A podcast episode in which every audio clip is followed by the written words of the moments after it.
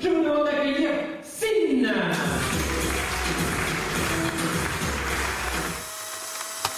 Récemment, WhatsApp a annoncé une nouveauté pouvoir écouter ses messages vocaux avant de les envoyer. Objectif simplifier la vie des gens qui préfèrent parler plutôt qu'écrire. Et franchement, quand ça va sortir, faut faire la mise à jour parce qu'il y a des gens qui ne nous respectent pas. Cette semaine, j'ai reçu un vocal de 5 minutes. 5 minutes. Je savais même pas qu'on pouvait faire ça. Parce qu'arriver à 5 minutes, pour moi, c'est plus un message, c'est une histoire ou un témoignage. Normalement, avant de parler autant de temps, tu informes l'autre. Tu fais un sommaire, quelque chose.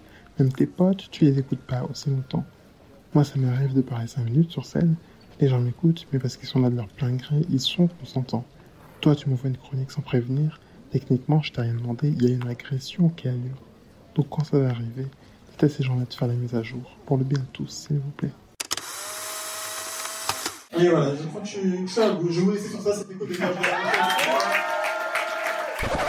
Si vous appréciez le projet, pensez à l'exprimer en lui donnant la note maximale sur Apple Podcast et ailleurs, et en en parlant autour de vous.